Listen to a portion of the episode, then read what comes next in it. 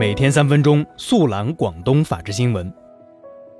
各位南方法制报的读者，大家中午好，欢迎收听本期法治新闻快递。今天是二零一八年五月三号，星期三，农历三月十八。以下是广东法治新闻。自五月一号起，广东将全面启动刑事案件律师辩护全覆盖。目前是全国唯一实现全省三级法院刑事案件律师辩护全覆盖的省份。近日，深圳市食品药品监督管理局发布国内首个全球食品安全标准与技术法规动态比对数据库，并向社会各界免费开放使用。今天凌晨六时三十二分许，揭阳荣城静安街路口发生持刀伤人案，造成两死一伤。揭阳警方于六时五十分抓获凶手，经初查，凶手为男性，二级精神病人。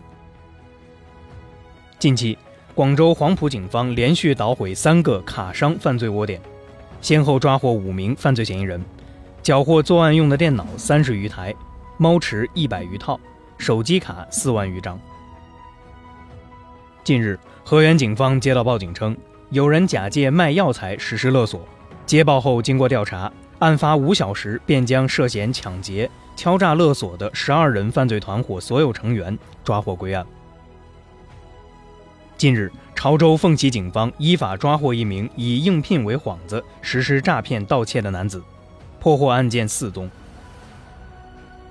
近日，汕尾城区渔政大队抓获两名涉嫌非法炸鱼的渔民，查获炸药三千克、雷管十六根、导火索三点二米。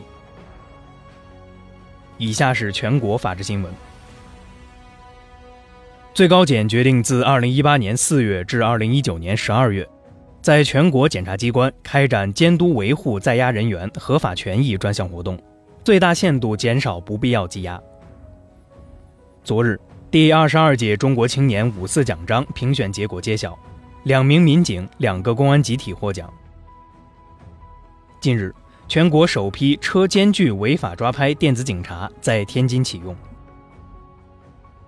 香港西九龙裁判法院昨日下午裁定，在香港旺角暴乱案中，除被告吴廷凯早前已承认的一项暴动罪外，其余九名被告暴动罪名成立。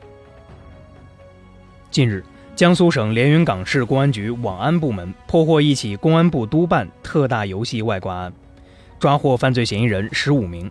捣毁多个国内卡盟。昨日，云南省西双版纳傣族自治州中级人民法院一审公开宣判缅甸籍被告人大爬、严温龙、阿嘎、严塞拉等四名毒贩枪杀中国民警一案，四名被告分别被判处死刑、无期徒刑和有期徒刑。